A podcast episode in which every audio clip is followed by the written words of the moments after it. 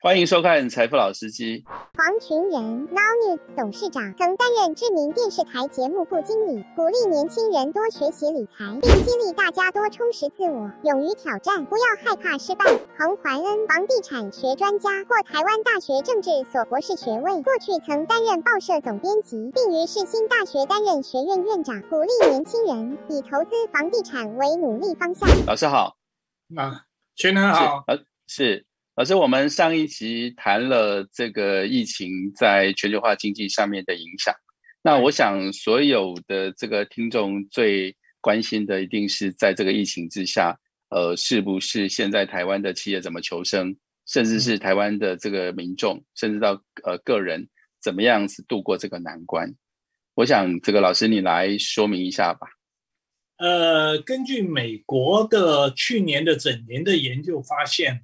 就是疫情对于不同产业的冲击的影响，其实能够在家上班的，而且基本上也是属于在社会上属于比较高阶层的啊，高科技、高科技产业这些其实影响并不是很大啊。相反的影响最大的，其实还是在于蓝蓝领阶级，甚至就是我们所谓服务业。这个服务业的影响就是餐饮餐饮业啊，啊，其实影响冲击就很大。旅游业啦等等，这些都是第一线的冲击，常常都会高达百分之九十，一时就没有工作。嗯，是的，那个老师，我们制作单位呃调查了以后，在台湾的状况应该相同。呃，目前我们看到的十大产业，比如说像餐厅小吃，那像夜市啦、旅行社。这些部分就只要观光的产业，像这个技能司机啊，或者是这个游览车业者都很惨，那就不要讲什么饭店，现在饭店几乎是完全没有公观光客。之前之前还有还有国内旅游的光的的市场，现在目前是台湾遇到这个状况都没有。好，健身房啊，那八大八大行业这些事情，也就是说实体的机。还有跟商起见，对补习班 特别老老师比较熟悉的呃家教 啦、才艺补习班这件事情。好，那当然相对的也会有一些这个获益的产业，我们称为服务业，比如说像现在目前的外送的产业，哦，这个在马路上物流、货运物流的部分，然后电商平台，OK，啊，还有一些是必然需要的基本的这个生活必需品，比如说冷冻食品。OK，对，那么娱乐像手机线上游戏的这个产业，线上教学像这件事情，防御产品，所以每一个时间点，它其实都会有一些产业获利，有一的有一些产业它基本上受害。但是比较重要的事情是，呃，获利跟受害之间的比率是不是有成为一定的正比？嗯，比如说，呃，如果中下阶层的这一些。需要这个实体去打工，或者是真的要到呃外头去作业的产业受很大的伤害，但是线上产业却没有办法及时的填补这样的工作机会。那么这件事情可能对于台湾的这个民众的这个经济伤害会很大。老师，你你怎么看这个状态？呃，我觉得。当然要区分的，就是像军工教的这种的拿固定薪水的，其实不会受什么影响。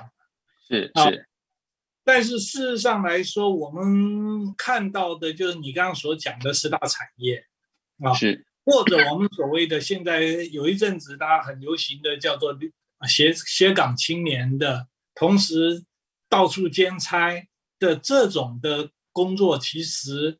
啊，像补习班老师就是嘛，很多都是来兼兼差的，那他们的影响当然就是很大。不过我个人是觉得这里面就涉及到了我们财富老司机里面长期讨论的，就是说，如果你平常你的这一个理财的观念是翡翠谷水库的，对你比较不受影响。如果你是德基水库的，那就惨。就是说，你的那个我们所谓口袋的深浅，台湾的缺水状态，你就可以知道有些县市没受影响啊。你说宜兰、宜兰、宜兰水多的，没错，对不对？可是如果台东、中部就要停水了，是对？所以，所以现在目前的整个疫情的变化，我们觉得比较大的影响在于，现在是呃消费形态改变。嗯，好，那么所谓的消费形态的改变，就是说现在有很多外出实体的产业，基本上受到影响，都往所谓的家居跟线上的产业去做。嗯。那比较大的麻烦在于，现在目前他工作在移动中，他并不是说啊这里多了机会，那么原来没机会的这些人就可以移动到那个机会去。对对。所以呢，现在比较大的东西是中下阶层没有工作，或者他必须被迫要有无薪假，那么同时间他能够替代的工作机会不多。现在目前是我们现在台湾的产业工作的状况遇到第二个影响，就是这件事情对于中下阶层是实际上非常非常大的部分。那么它造成了一个状态，就是因为其实你没有工作，或者是大家有危机感，所以消费的意愿就降低。就我如果我们以以台湾的总体的这个呃 GDP 来说的话，我们现在目前整个消费企业的营收会变低，甚至是有可能去负成长。那么，呃，民众会有呃呃余钱来去做投资理财，甚至靠这个东西来赚钱的赚有变动收入的状况，机会就真的变小。那么主要的原因对是觉得任何时候都危机即转机了。是，我觉得，呃，以我个人为例吧，我的房地产上一波的投资其实就在 SARS 期间了。是是是是是，因为那时候 SARS 期间，我跟我跟你讲，我买的那个法拍屋啊，是三拍都没人要。是是是，啊，三拍都没人要，是银行的朋友请我，还说给我贷款是只有七成，他给我八成，啊，他说你只要自备一点，然后那个甚至给我一些信贷，然后我就我就去救市了。所以我的意思是说。其实呢，要重新检视一下自己的那个财务清单。我我讲一个很具体的例子啊，很多人的保险啊，如果是是保所谓的储蓄险的话，是。其实我觉得这时候应该考虑到，好好检讨一下，所以解约算。是是。有些东西不能解约啊，啊，我觉得有些东西什么不能解约，有些东西你可以要重新思考一下。是，老师说的其实就是呃，我们观察的现象，就是说，像疫情已经延续了呃一年半了，但是好像好像经济不是太好，但是你可以看得到股票一片繁荣，股市一片繁荣。对，那这个事情当然就是因为呃很多人会趁这个机会去讨论一下，在现在这个状况，呃，政府都在印钱的部分，虽然民众不消费，但是。这个钱比较多，在通膨的状况之下，他用什么样子去获得理财？所以，任何坏的年代，其实都还是有人基本上在这里重新整理，找到一个机会点。对，但是我觉得有一个很重要的，我要特别在这财富老司机里面这边讲的是什么？不要有赌徒心态。是是，就什么 all in。你看这个，对对，这个年轻人也很喜欢那个讲这个。全部压在航运股，全部压在航空股，全部压在呃疫苗股。其实这种是赌博啊。是。还有人常常在危机的时候，常常会实在有点好像接近走投无路的时候，他常常会想赌一把。其实这是非常危险，这就你不是投资了。那这这这这这是赌博。不要让自己呃陷入一个危险的地步。如果你用赌博的心态，可能让自己雪上加霜。对对对，那更危险。对，老师，我想请问一下，如果在这样子的状况之下，呃，对于呃财富老司机的听众，呃，在这个疫情呃严峻的时代，你有什么样子的建议？我为什么要强调你要重新检讨你的那个？资产负债表吧，是资产负债表，水利表还现金表，这个有点学理了。不过我我我讲一个例子啊，我当年啊，小孩在国外念书，那时候一下又要交很多的学费的时候，我就左思右想，我就把我的这个房地产的这一个的房贷，我嗯，大家都想，你已经房，比如你已经还了七八年了。是不是可以在这种比较危急的时候啊，不能叫小孩休学啊？像二零零八年，我记得我的小孩他很多的同学都是金融风暴，他们就辍家里没有，但没有家里没钱再支持他们在读书，所以就就回来了。其实是蛮可惜。其实你要检视一下，我就直接到银行就跟他讲说，我已经还了那么多钱了。啊，我说我可不可以重新贷？我重贷，我重新还。我说你这这家不行，我就到别家去借了，然后还你，然后我还有一笔钱。后来他们真的就就给我一下挤出啊，我过去还了两三百万，他就一下就再给我一百万啊，所以我老师这个过了危机了。呃，老师你刚刚说的很正确哦，就说。呃，在现在目前最困难的时候，我觉得呃这个呃每一个人都要先检查自己现在的这个资产负债表，看看自己现在目前的状况，然后呃手头上面的现金是不是够的，呃够支撑这样子的状况。那如果呃有机会能够找像银行或者是呃某一些这个呃金融机构。呃，能够帮助自己纾困啊，因为政府也很多的方案，这件事情都要先让自己呃能够撑得过去哈。那这个就是我们的建议，就是说，首先一定要先保护住自己的主动收入，呃，有工作保护住工作。如果如果因为这件事情而呃被迫没有工作，也必须要先让自己的生活呃最这最基本的支撑一定要支撑住。哦，这这个是非常重要的事情。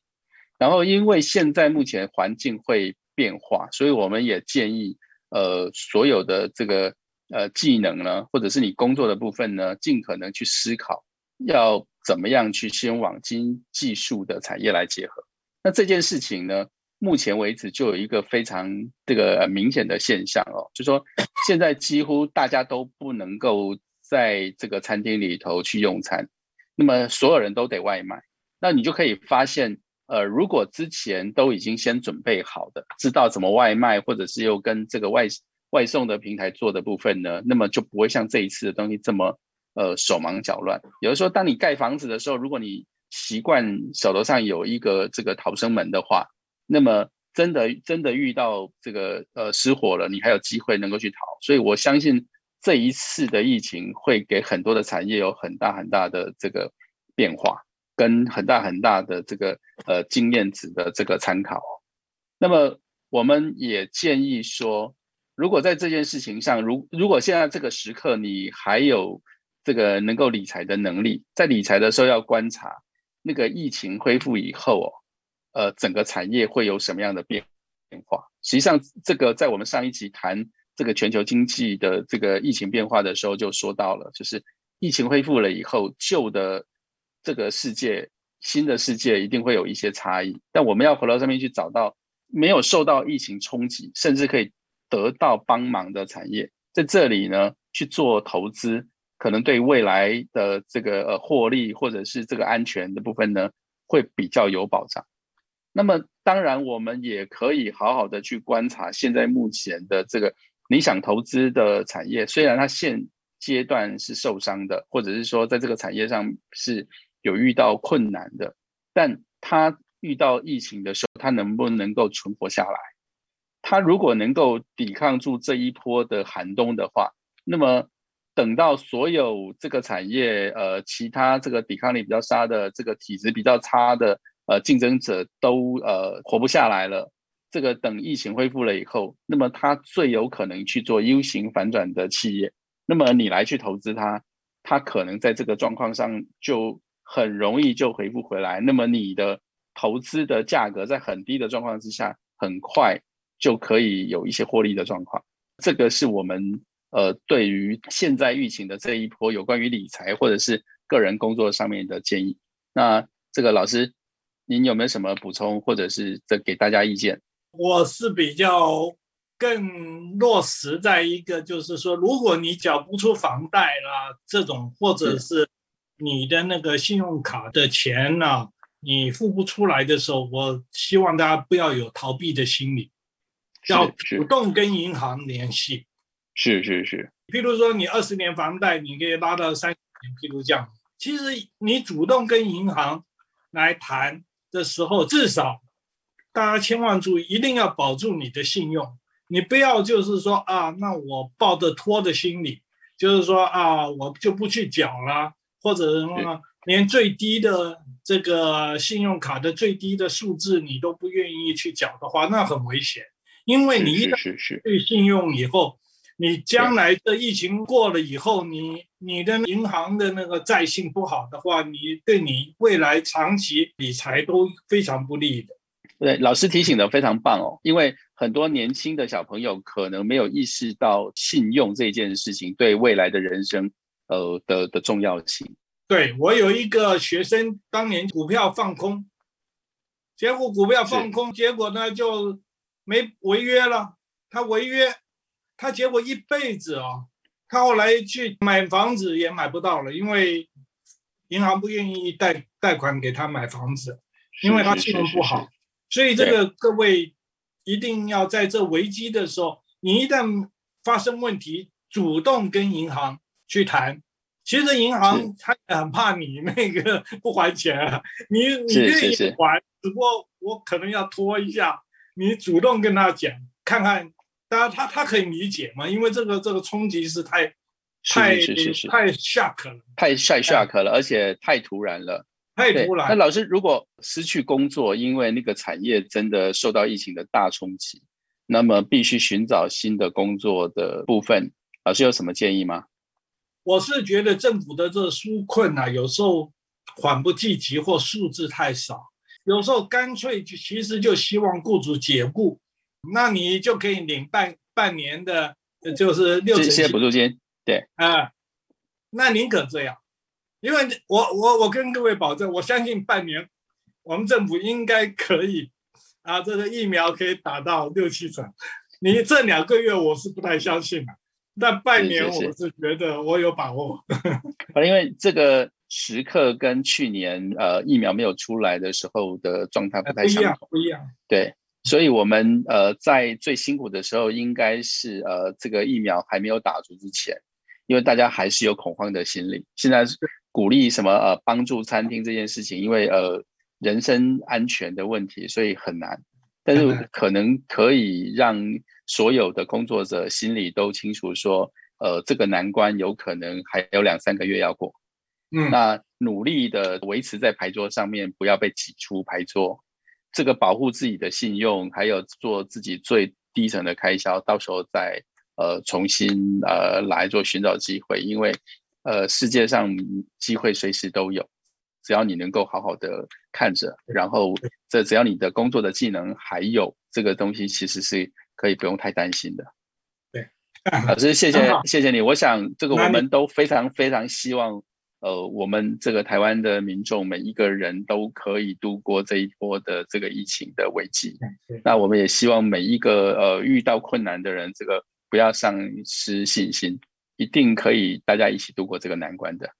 对，好，谢谢，谢谢大家，也谢谢各位听众。那么，呃，欢迎呃继续收听财富老司机，谢谢。OK，拜拜。